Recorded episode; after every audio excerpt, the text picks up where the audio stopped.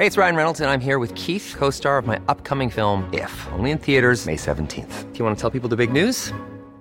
All right, I'll do. Sign up now and you'll get unlimited for $15 a month in six months of Paramount Plus Essential Plan on us. Mintmobile.com slash switch.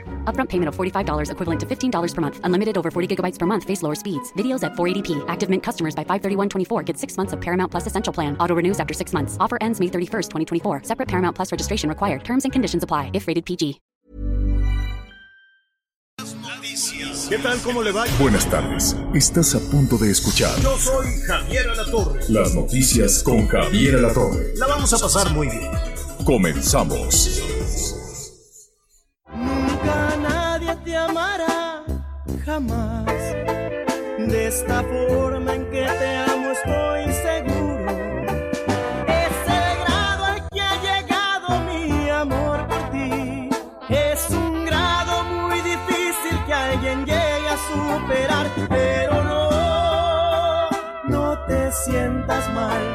Yo no digo que no puedas un cariño encontrar.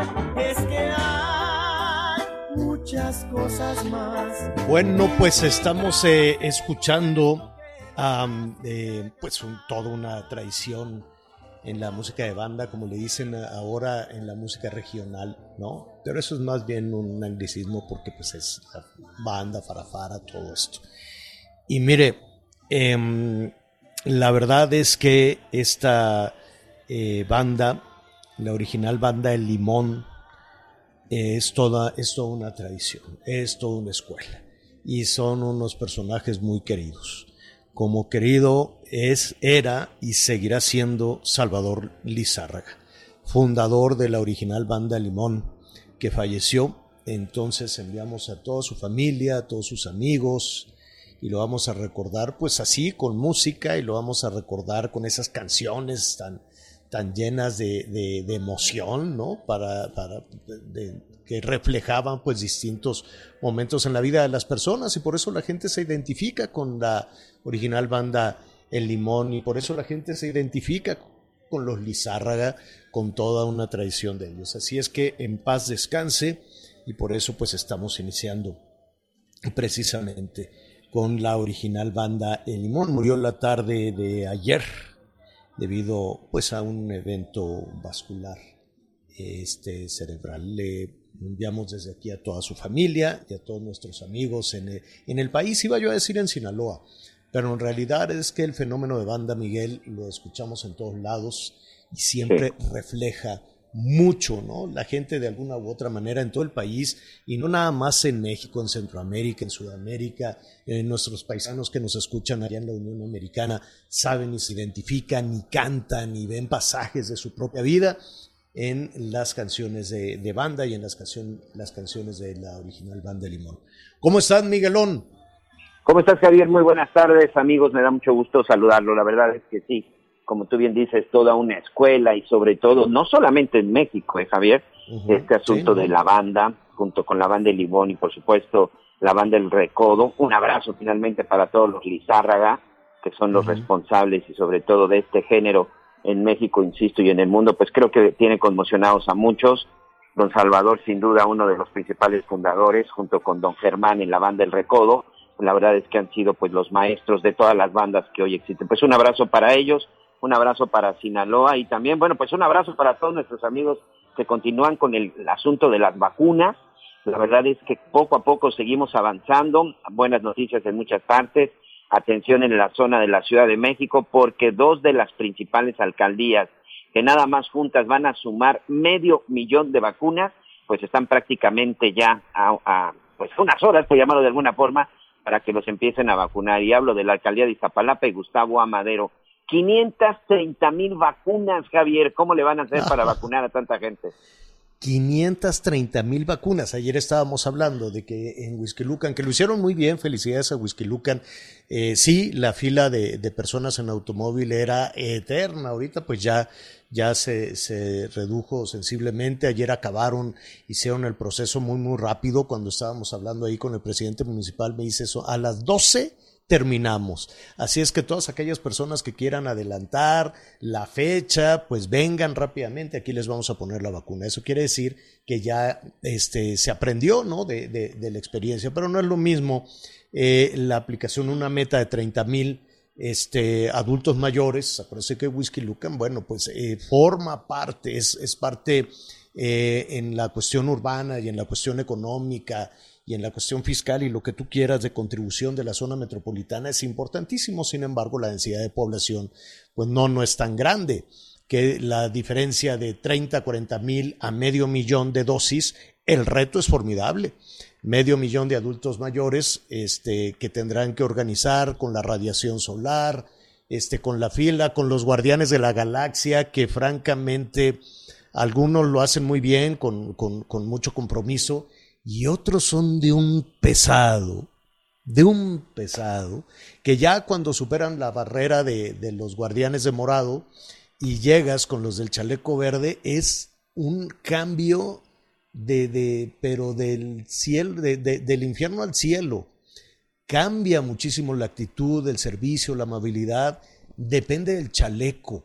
¿Por qué será eso? Qué cosa tan extraña, ¿no? Que los de chaleco morado son este, insufribles. Y los de chaleco verde, que son los de Claudia Sheinbaum o los de los gobiernos conurbados, este, súper amables y pásele por aquí, véngase por allá.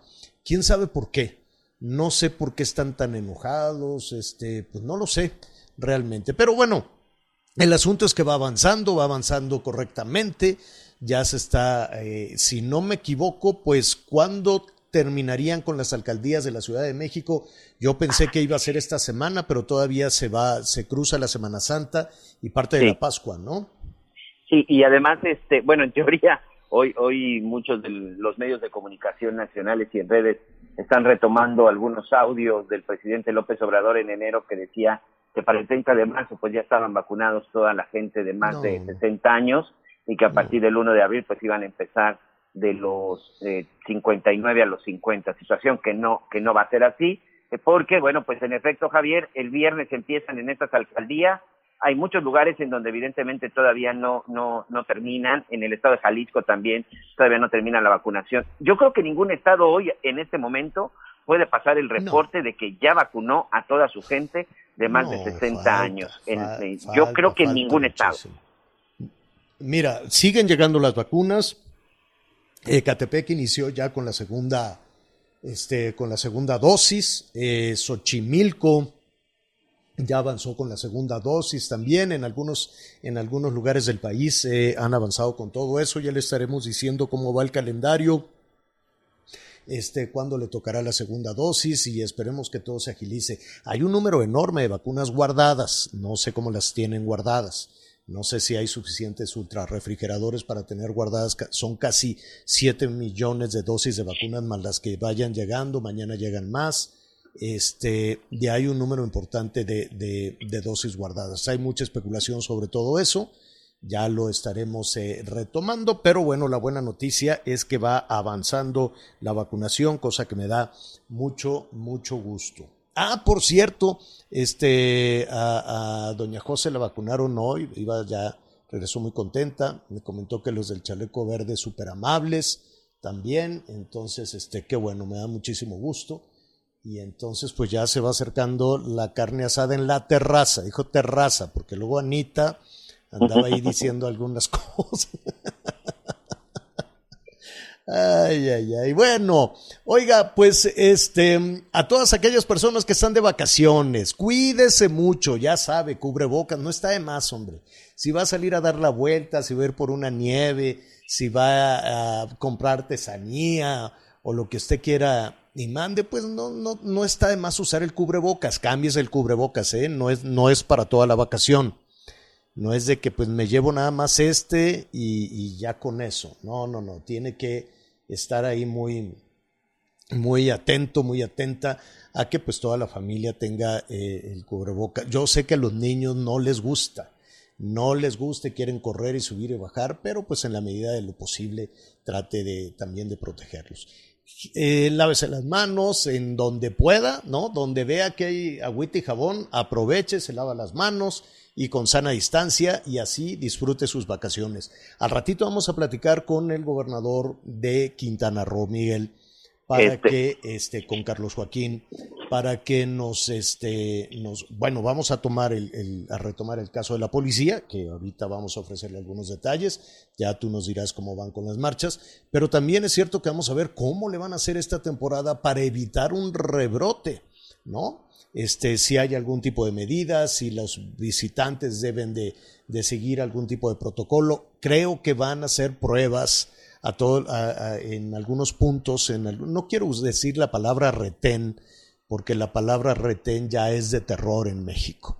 Habrá algunos puntos, habrá algunos puntos de verificación de este COVID-19, quiero suponer que gratuitos, Miguel. Sí, fíjate que, por ejemplo, en el caso de en el caso de Quintana Roo, lo que están aplicando son estos filtros en donde te hacen la prueba de la temperatura, te colocan tu gel antibacterial y te hacen la sugerencia del uso del cubrebocas. Lo que sí creo que no se ha estado respetando en algunas en algunas playas, tanto en Cancún como en la zona de Playa del Carmen, es la afluencia, Javier. Se supone que también debe de haber un control y se debe de determinar el número de personas que están ingresando. No Pero ¿a poco hay una entrada a la playa? Que no entras Sí. por todos lados. Debe de haber un filtro, debe de haber un filtro. Finalmente, tú sabes que Quintana Roo son muy pocas las playas públicas, que ese de veras es un gran ah, tema. claro, porque está todo ocupado por hoteles, entonces solo hay algunas entradas. No hay manera. Y, por ejemplo, en la Mm. zona de Playa del Carmen, si tú quieres ingresar a una playa pública, pues tienes que atravesar una propiedad privada en donde te ponen un lacito, te ponen una cadenita, uno de esos conos naranjas, y terminas tú pagando, pues, cooperaciones que van desde los 50 hasta los 200 pesos, supuestas ¿Por qué cooperaciones pagas? para poder ingresar. No hay manera. La verdad es que es muy, es muy complicado de repente ingresar ya a una playa en la zona de Quintana Roo. En Cancún, en la zona hotelera, hay varias playas públicas, ¿sí? Y es ahí en donde sí se están colocando los filtros. Estos filtros básicamente tienen que ver con el asunto de la toma de temperatura, insisto, con el gel que te tienes que aplicar y el uso de cubrebocas. Pero las playas están llenas, señor. Están llenas, Llenas. la gente está eh, pues abarrotando las playas y la distancia yo creo que ya no es de más de dos metros entre ¿Cómo campamento crees? y campamento, por llamarle así, de la gente que llegue y se instala. Válgame, ¿y tú vas a ir a la playa? No, señor. No, no, no. Mm. En estos días iremos solamente para tomar algunos aspectos que estaremos viendo a través de nuestras diferentes redes sociales. Este, Pues pero no, ahorita nos quedamos, finalmente las tenemos ahí todo el año, vamos a dejar que las disfruten otros y además Bueno. sí, es una cantidad impresionante la que llegaron de turistas en estos días. Qué bueno por la activación, qué bueno finalmente por la parte económica, pero creo que hay lugares en donde las medidas no se están respetando y sí hay lugares en donde la gente se está aglomerando de manera importante, Javier. Sí. Oye, ¿cómo eh, vamos a eh, lo vamos a retomar eso? Las medidas, desde luego, en otros destinos turísticos. La Ciudad de México, pues a menos de que sea fila para la vacuna, está tranquilísima. ¿Sí? Tranquilísima, bueno, muy a gusto, te mueves para acá, te mueves para allá. Este, eh, pues sigue polvoso todo, porque pues no cree usted que el polvo se fue rápidamente, y ahí vienen otros ventarrones horrorosos, pero pues está calientito, 30, 31. Este, sí hay muchas personas que aprovechan para venir a visitar la Ciudad de México, eso también es cierto, pero está muy tranquilo. Este, yo pensé que con la caída de la economía de 9%, que con el desempleo, que con todas estas cosas, que con todos estos números, pues sí vamos a tener una temporada pues un poquito difícil. Hay que cuidar el presupuesto, desde luego, qué bueno, seguramente pues las familias se pusieron de acuerdo, hicieron su vaquita dijeron vámonos. Entonces sí, ya está bien, después de un año, ¿no? Después de un año de encierro, pues este, la gente se, eh, se fue algunos días. El presidente creo que se va. Hoy da su informe en la tarde, como a las 5 más o menos. A las 5 de la tarde da su informe de... Pues antes los presidentes nada más daban un informe, ahora pues ya no sé cuántos lleva. No sé si es el primero de que da el año o el segundo. La verdad, Hoy honestamente, ya le el- perdí un poquito la, la, la pista. Este, pero hoy es el informe del presidente. Así es. Y después yo creo que se va a su rancho, allá en el sureste, este, y pues nada más, sí va a haber algunas actividades, va a desarrollar algunas actividades, aprovechando que va a tomar estos días de descanso, este, seguramente habrá algunas actividades. Creo, va, ¿sabes qué va a hacer? Va a um, verificar todo aquel eh, berenjenal que fue Tabasco, ¿Te acuerdas con las inundaciones que les iban a dar dinero y luego no les daban y luego que no llegaba y que alguien se llevó el dinero y ya sabes, cada vez que hay dinero de por medio es una cosa complicadísima. Y después a verificar, se comprometieron, les vamos a dar refrigerador, lavadora, no sé cuánto, como los que van en el camioncito, no se compran, ¿no? Así, bueno, que les iban a dar un paquete de electrodomésticos y básicos y la gente se fue y se apelotonó y se formó. Entonces va, el presidente a a ver cómo va ese asunto, porque pues desde el centro del país le pueden decir, sí, ya está todo entregado. Es más, que nos digan nuestros amigos de Tabasco, que nos están escuchando, aprovechando que va a ir el presidente por allá. Si no me equivoco, se va mañana. Este, hoy es martes, sí, se va, creo que se va mañana después del informe de hoy eh, va a aprovechar para hacer la verificación y luego ya va a tomar unos días de descanso. Unos días de descanso, desde luego, en su quinta, pero pues siempre está atendiendo muchísimas cosas y seguramente estará recibiendo más personas. Pero bueno, nuestros amigos de Tabasco que nos digan, ¿les dieron el dinero? ¿Les dieron la ayuda? Fíjate la cantidad de ayudas que, que puede haber para Tabasco, la ayuda por las inundaciones, la ayuda por los programas este, sociales, la ayuda por el fallecimiento de COVID, la ayuda por em, eh, que no estudias, la ayuda porque no trabajas, la ayuda a los niños porque son niños y a las niñas porque son niñas, la ayuda por los electrodomésticos y la ayuda de que no paguen todavía, aunque el presidente les dijo que ya pagaran, la ayuda de que este, tienen ahí desde hace muchísimo tiempo de que no pagan la luz.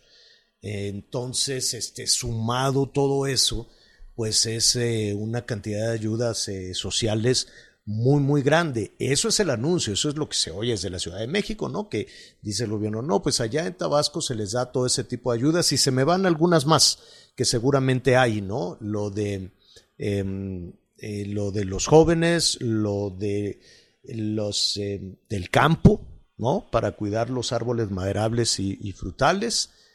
Y pues son muchos programas, a todos esos programas, a lo de los adultos mayores, la pensión que ya aumentó y que les dieron por adelantado y que va a aumentar a, eh, bueno, todavía falta en un par de años, ya se estaría llegando más o menos a seis mil pesos, lo cual pues es muy bueno, más el Sembrando Vida, más todos esos programas, más la ayuda por inundaciones, más los electrodomésticos. Entonces, pues que este, nos comenten nuestros amigos allá en Tabasco cómo van, cómo van con eso, ¿no? Si efectivamente todos esos beneficios eh, que hay que recordar son beneficios que llegan a Tabasco de otras entidades.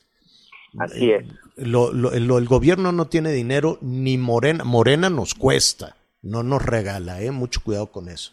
El PRI nos cuesta, no nos regala. El PAN nos cuesta, no nos regala. Y el PRD y todos los candidatos, todos, todos los candidatos, ahora que estamos en procesos electorales, que nos ofrecen el que la canastita, que la no sé cuánto, que la despensa, que la no sé qué, o que nos van regalando dinero por la vida, no es dinero ni de ellos, no es dinero de su bolsa, no es dinero de los partidos, es dinero de usted es dinero de la gente que se utiliza, ¿no? Por ejemplo, mucho del dinero, ahora que estamos hablando, que se reparte en el sur sureste del país, pues viene de otras entidades, viene del norte, viene del centro, ¿no? Pero ningún gobierno tiene dinero, lo que tienen es este ganas de repartirlo y de adornarse con él. Así es que mucho cuidado con eso. Bueno, eh, ¿cómo estuvieron eh, los eh, las ¿Cómo va la investigación de los policías allá en eh, Quintana Roo? Miguel, vamos a platicar en un, eh, en un momento más con el maestro Oscar Montes de Oca, que es el fiscal de Quintana Roo. Em, entiendo entonces, de hecho vamos a platicar con él y después retomamos la cuestión de las protestas, de las marchas, eh, pero de, de, una vez le vamos a dar la eh, bienvenida al maestro Oscar Montes que es el fiscal de Quintana Roo, a quien le agradecemos esta comunicación. Maestro, buenas tardes. Buenas tardes, ¿qué tal Javier? A tus órdenes. Gracias, maestro. Eh, la investigación alrededor, de, todo este tema, entendemos que los cuatro agentes de seguridad estarían detenidos. Em, ¿Se ha fincado ya, se ha tipificado alguna, algún delito? ¿Cuál es la situación jurídica, por decirlo de alguna manera, de los policías? Bueno, como sabemos, el día de ayer temprano se dio cumplimiento a una orden de aprehensión emitida por un juez de control en estos momentos, a las 12 del día de, aquí, eh, horario de Quintana Roo, se dio inicio a la audiencia correspondiente, la cual el Ministerio Público formulará imputación en contra de estos elementos por el delito de feminicidio y esperaremos eh, eh, la vinculación del juez a proceso o no en el término constitucional, que puede ser de 72 horas o 144 si así lo piden las personas imputadas el, el delito es feminicidio. Sí, sí, estamos integrando la carpeta eh, con el tema del delito de feminicidio. Eh, ha llamado mucho la, la, atención a través de las redes sociales y también a través de la televisión hemos visto pues eh, el video de, de, de, esta persona, de, de esta señora de origen salvadoreño, Victoria, Victoria Salazar, eh, que entró a, una tienda Oxxo con un garrafón, que sacudía el garrafón, pero vaya, lo sacudía y sabía por dónde sacudirlo, no tiró un solo objeto, llamaba eh, poderosamente la atención.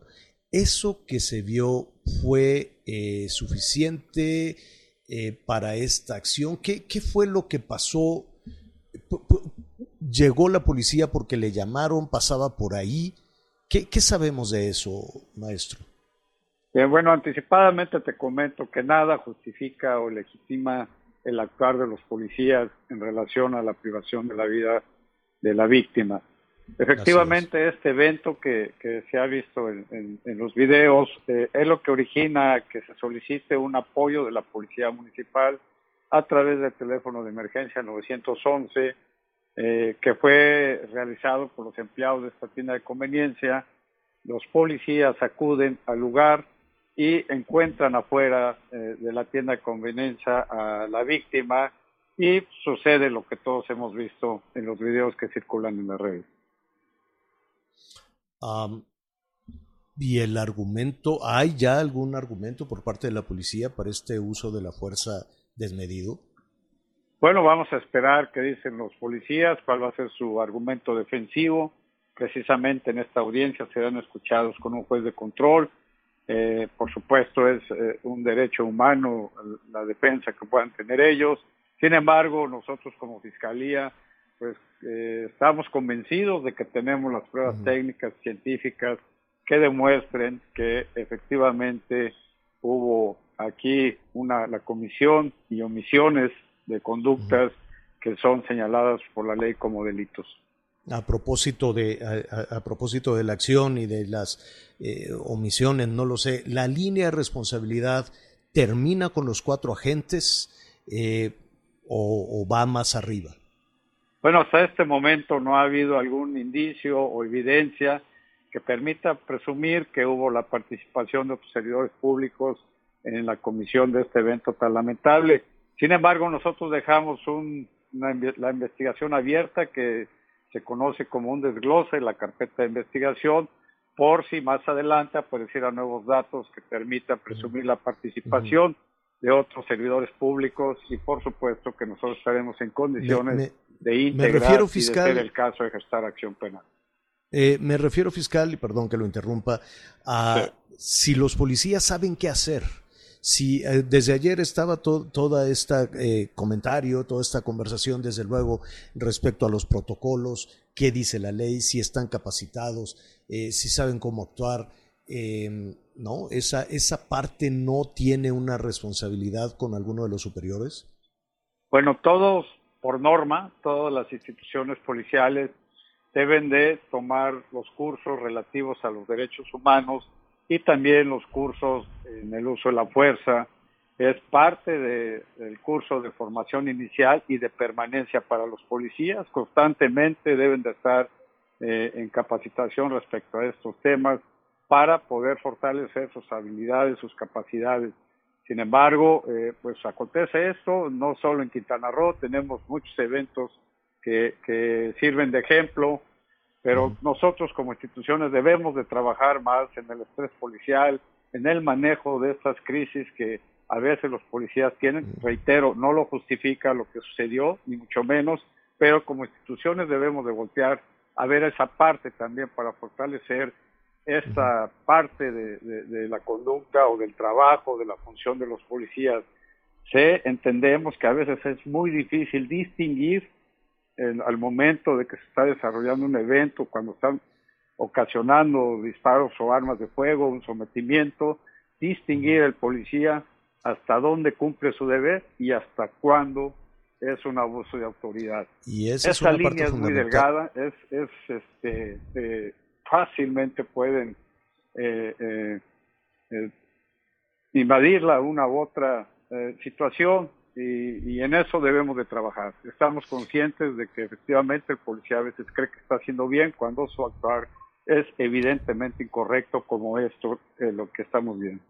Sobre todo en un destino como Quintana Roo, sobre todo en la Riviera Maya, donde, por ejemplo, puedes tener a los Spring Breakers, puedes tener a personas que este, ahora que se estarán aplicando algunas medidas sanitarias importantes, personas que se pueden enojar, que se pueden molestar, o jóvenes de diferentes nacionalidades que simple y sencillamente, y no nada más en México, lo vimos en la Florida, lo hemos visto en muchísimas partes, este, donde eh, el control, contener en ocasiones a uno de estos eh, visitantes puede ser complejo. Insisto, ¿no? No es, y coincido con usted, no, no, no se trata de aplicar eh, el uso de la fuerza desmedido ni con, ninguna persona, con ninguna persona, ni con una mujer, ni con un joven, ni con un visitante, pero pues debe de ser eh, una tarea pues muy complicada en Quintana Roo. Pues sí, que finalmente esta entidad eh, vivimos del turismo y pues es lo que más, más debemos de estar cuidando y por supuesto a todos, todos los que nos visitan y todos los habitantes de aquí de Quintana Roo, ¿no? Sin embargo, pues esto debemos de cuidarlo mucho, debemos de trabajar mucho con las policías. Quiero aclarar que las policías municipales no dependen de la fiscalía, pero sí construimos nosotros en las mesas de seguridad en opiniones respecto a ello. Desde que tuvimos aquel lamentable evento del 9 de noviembre, hemos estado fortaleciendo todos eh, a través de conversatorios, de acuerdos, de convenios, con todas las entidades que formamos parte de la seguridad en el Estado para efecto de cuidar eh, eh, todos los ámbitos relacionados con la seguridad, pero también con el proceder de los policías. Eso es en lo que estamos trabajando mucho toca usted, fiscal, un, un, punto fundamental. La policía no depende de la fiscalía, pero los ciudadanos sí pueden acercarse a la fiscalía. ¿Cuál, es la ruta? Si alguna persona nos están, que, que nos escuchan este, en eh, Quintana Roo y de hecho en todo el país, este, pueden acercarse a la fiscalía. ¿Cómo se puede denunciar un exceso este, de, de los policías? Bueno, pues tenemos eh, varias formas de la denuncia, de presentar las denuncias. Nos hemos también nosotros aplicado en ese sentido. Tenemos la denuncia en línea, tenemos la denuncia presencial, como puede ser. Tenemos eh, ministerios públicos móviles que los vamos instalando de acuerdo al comportamiento delictivo de la estadística. Los vamos moviendo. Hemos eh, eh habilitado comités de procuración de justicia en todas las regiones y en algunas comunidades apartadas del Estado y seguiremos haciéndolo en otras más, para efecto de que esta ciudadanía sea el conducto para que eh, eh, canalizar a las personas que, que, sean víctimas de un delito eh, hacia acercarlas hacia la autoridad, tener proximidad con ellos. Nosotros avanzamos las agencias del Ministerio Público Móvil, a las comunidades, a las poblaciones, donde estos comités precisamente soliciten nuestra presencia. Es decir, si hay necesidad los eh, representantes, los comités nos marcan a la fiscalía y asignamos un día, una fecha o las que sean necesarias para estar cerca de ellos, trasladamos al Ministerio Público Móvil y nos dedicamos a acabar las denuncias en estas poblaciones y principalmente aquellas de violencia de género con la finalidad primero de iniciar la carpeta de investigación correspondiente y emitir las medidas de protección eh, y las órdenes, eh, las medidas de protección a la ciudadanía que van desde impedir que el agresor ingrese al domicilio donde se está generando el hecho violentador o eh, sacarlo también del domicilio donde se genera el hecho. Agradecemos muchísimo, estaremos aquí eh, pendientes. Un, un, último punto dependerá, desde luego, de todo el proceso.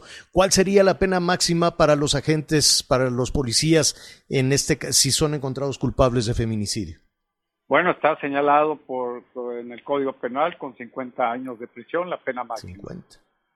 Wow. Bueno, fiscal, le agradecemos muchísimo. Es el maestro Oscar Montes fiscal de Quintana Roo. Gracias y buenas tardes. Gracias a ti, Javier. Hasta luego. Buenas tardes. Mm, gracias, fiscal. Un abrazo. Saludamos a todos nuestros amigos allá en Cancún a través del 91.5 FM. Y en Chetumal también la bestia grupera 99.3 FM. Gracias por su sintonía. Miguel, vamos rápidamente a hacer una pausa y regresamos de inmediato. Sigue con nosotros. Volvemos con más noticias. Antes que los demás.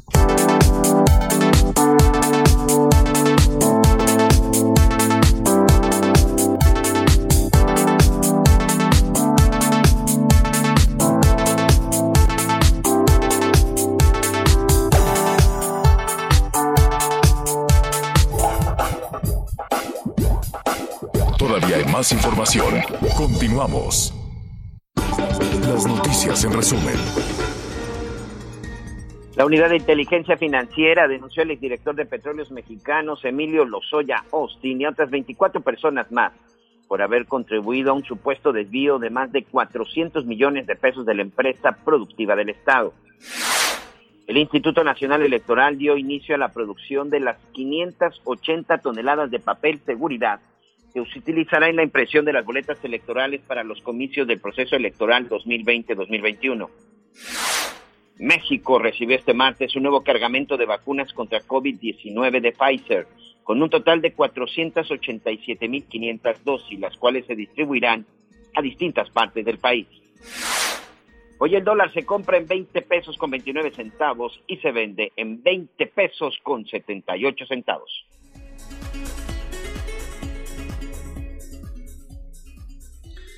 Bueno, muy bien. Eh, hay, hay información en desarrollo, desde luego, respecto a esta eh, situación que involucra elementos del ejército mexicano con un ciudadano guatemalteco.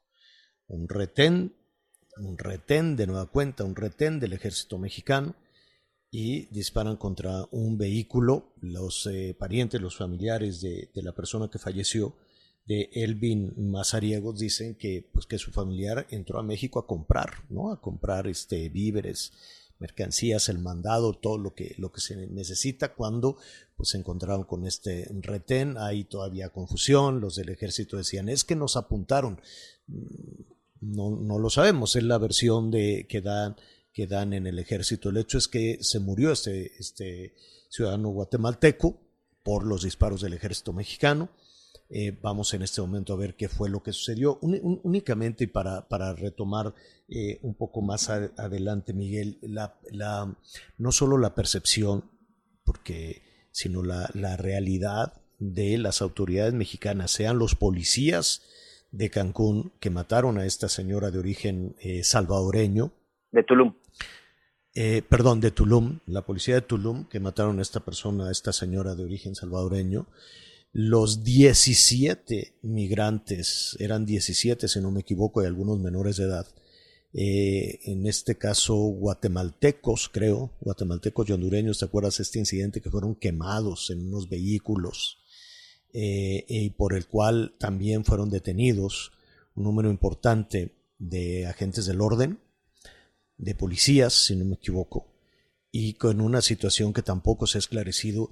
Yo imagino, y vamos a, platicarlo también con nuestros compañeros corresponsales allá en Guatemala, en Honduras, en El Salvador, el terror que se tiene de cruzar a México, el terror que se tiene de ser víctima de migración, de la policía, este, pues ya no hay policía federal, se supone, bueno, de la Guardia Nacional, de los traficantes de personas, ahora también de los eh, retenes del ejército es, eh, siempre estamos viendo, eh, por ejemplo, ahora estamos viendo que si los niños que viajan solos, todo el problema que tiene Biden en las manos, y, y poco nos detenemos a ver lo que estamos haciendo en México. Lo que todos los niveles de seguridad o no de este país y hasta los traficantes de personas, los polleros y demás, los extorsionadores hacen con los centroamericanos nada más cruzar a México. Eh, lo, retomamos en un, en un momentito más. Antes eh, de eso, Miguel, vamos con nuestro compañero Pedro Gerardo López, él es corresponsal de TV Azteca en eh, Chiapas y nos cuenta qué, qué fue lo que sucedió, qué ha pasado en las últimas horas. Pedro, te saludo con mucho gusto. ¿Qué tal, Javier? Igualmente te saludo con muchísimo gusto. Bueno, el día de ayer, cerca de mediodía, en un retén como tú bien lo puntualizabas, elementos del ejército mexicano estaban a la altura del puente Bacantum. Es un camino que conduce de frontera, eh, la frontera, la carretera fronteriza hacia el lado guatemalteco. Ahí tenían ese retén los elementos del ejército mexicano, esta camioneta con placas guatemaltecas. Eh, llega a este lugar, de acuerdo con la versión de, los elementos del ejército, no se detiene y entonces los obliga a disparar. Allí eh, perdió la vida este ciudadano, este joven de origen guatemalteco de la comunidad Tacaná, del lado de Guatemala. Y bueno, detrás de este incidente, los familiares llegan hasta este lugar, detienen a los militares, los desarman, eh, se llevan a los militares hasta ese poblado del lado guatemalteco durante todo el resto de la noche, hasta hoy en la madrugada, hasta las 4 de la madrugada. Eh, los elementos del ejército mexicano permanecen allí hasta que negociaron, se negoció la, eh, el personal de la Sedena, Relaciones Exteriores, con la ayuda del gobierno guatemalteco con los comuneros. Llegaron a un acuerdo. Iban a soltar a los militares siempre y cuando indemnizaran a la familia y les entregaran el cuerpo. Eh, llegaron a este acuerdo, a las 4 de la mañana con 20 minutos fueron liberados los militares, regresaron al lado eh, mexicano y ahí fue entregado un militar. Uno de los seis que fueron este, detenidos fue entregado a las autoridades federales para investigar justamente este asunto. El cuerpo del joven eh, de origen guatemalteco fue entregado a las 7 de la mañana a sus familiares y ya fue trasladado a este poblado Tacaná que se encuentra muy cerca de este de esta carretera fronteriza. Y bueno las autoridades ahora dicen que van a investigar. Hoy justamente en la mañana habló de este asunto el secretario de la defensa. Escuchamos lo que dijo. Hay una reacción eh, errónea por parte del personal militar porque no hubo ninguna agresión con arma de fuego o una agresión eh, de alguna otra manera pero nuestro, uno de nuestros elementos hace eh, algunos disparos donde hiere a uno de los civiles que iban en, este, en el vehículo.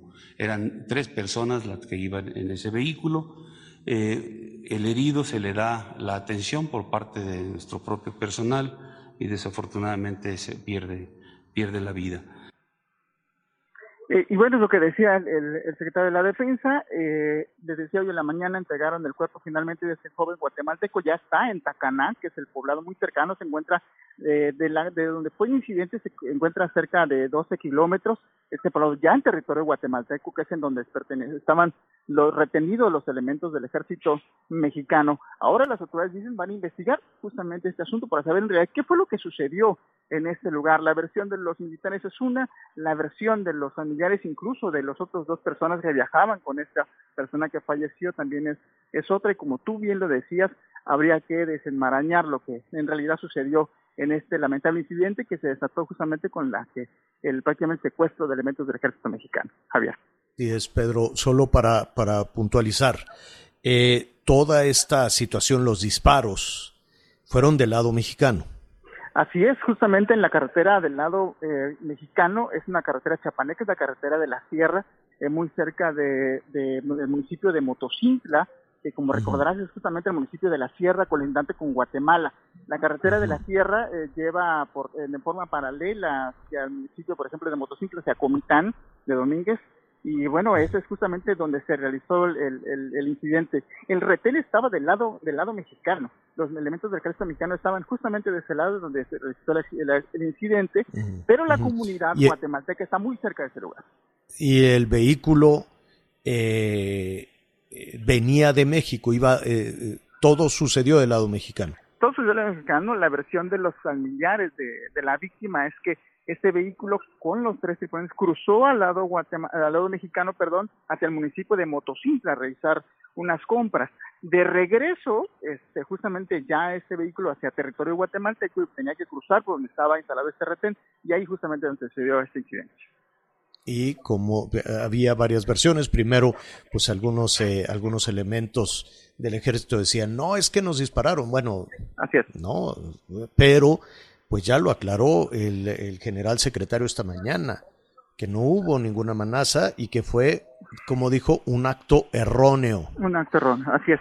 Bueno, el hecho del vehículo incluso tiene los disparos eh, de, la parte trasera hacia adelante. El, vehículo había ya cruzado este retén. La primera versión, como tú bien lo dices, los, militares apuntan de que el vehículo no se había detenido al momento que le marcaron el alto para la revisión. Y entonces es que hacen los disparos este, hacia este hacia este vehículo. Y en algún momento justamente los militares también han dicho que se le habían disparado, pero bueno, después ya a la hora del, tema de la negociación en el lado guatemalteco, pues dijeron que siempre no habían escuchado ningún disparo y que siempre había sido un asunto, un, incidente, un accidente justamente con el asesinato. Ahora, los habitantes de esta localidad, eh, Pacaná, ¿me dices? Tacaná se llama, este, así es. Tacaná, como el volcán. Ah, como el volcán, em, justamente. Este, entraron a México y dentro de México desarmaron a los soldados del ejército mexicano y se los llevaron a Guatemala. Así es, entraron al territorio mexicano, desarmaron a los militares en el, lado mexicano y se los llevaron junto con dos, dos vehículos militares. Los vehículos los dejaron em, antes de cruzar al territorio guatemalteco, eh, lo que todavía no han explicado incluso también porque hay fotografías del armamento de los elementos del ejército mexicano eh, y únicamente aparecen fotografías de donde están los elementos, pero ya del lado guatemalteco en una tienda, ¿no? Y cerca de una, de una casa habitación, que fue donde los entregaron hoy por la madrugada a las autoridades eh, mexicanas. Pero todo, todo eso, el asunto de la detención del desarmado fue en, en territorio mexicano y se los llevaron a Guatemala. Pues asuntos muy serios. Uno, la pérdida de una vida. Dos, eh, eh, evidentemente la actuación, los protocolos, de nueva cuenta los protocolos, o, como dijo el general secretario, el error que cometió uno de los efectivos. Eh, no sabemos si será en un tribunal militar o de qué forma este, se van a deslindar ahí, se, va, se sabrá de la responsabilidad y la sanción que pueda recibir este elemento. Este, y tres, cruzaron del lado mexicano desarmaron al ejército mexicano y se llevaron a elementos del ejército mexicano. Son, este, evidentemente, lo más grave de todo esto es la pérdida de una vida. Eso es lo más, lo más grave y, desde luego, después de eso y de la, y de, y de la responsabilidad que pueda haber y de los llamados de justicia que está haciendo la Cancillería de Guatemala y muchísimas personas, desde luego, este, pero el otro tema que este, habrá también que discutir y ver y poner sobre la mesa es eh, la entrada de civiles de, otro país, de Guatemala, a territorio nacional, a desarmar al ejército mexicano, y no solo eso, sino a llevárselos. Ya los regresaron durante la madrugada y seguramente hubo contactos entre el ejército de Guatemala, el ejército de México, la Cancillería, en fin, pero son situaciones que hay que poner, que hay que poner sobre, sobre la mesa. Eh, y entiendo, Pedro, Gerardo, ya para, para, concluir, que este tipo de, este tipo de retenes, eh, pues bueno, habrá que conocer qué, qué, qué órdenes tienen los soldados mexicanos, sobre todo ahora que hay una ola de migración tan intensa, porque con todo y estos retenes los migrantes siguen entrando. Así es, sin lugar a dudas, sí, es la zona que tú bien conoces, Javier, que has recorrido durante mucho tiempo, la zona de la sierra colindante con Guatemala, pues como bien también lo decía el señor secretario de Defensa, cruzan muchas cosas por ahí y justamente trataban de inhibir delitos, el ingreso, por ejemplo. el tráfico de, personas, que es lo más grave, tráfico de personas, tráfico de menores, tráfico de armas, tráfico de drogas. Es, es, es una frontera muy porosa y peligrosa también. Complicada, Javier. Así es, Pedro, pues te, te agradecemos y estaremos hoy por la noche escuchando tu reporte también en Hechos. Por lo pronto, muchísimas gracias. Un abrazo, Javier, cuídate mucho. Gracias, vamos a una pausa, volvemos. Sigue con nosotros. Volvemos con más noticias. Antes que los demás. Hi, I'm Daniel, founder of Pretty Litter. Cats and cat owners deserve better than any old-fashioned litter. That's why I teamed up with scientists and veterinarians to create Pretty Litter. Its innovative crystal formula has superior odor control and weighs up to 80% less than clay litter. Pretty Litter even monitors health by changing colors to help detect early signs of potential illness. It's the world's smartest kitty litter. Go to prettylitter.com and use code ACAST for 20% off your first order and a free cat toy. Terms and conditions apply. See site for details.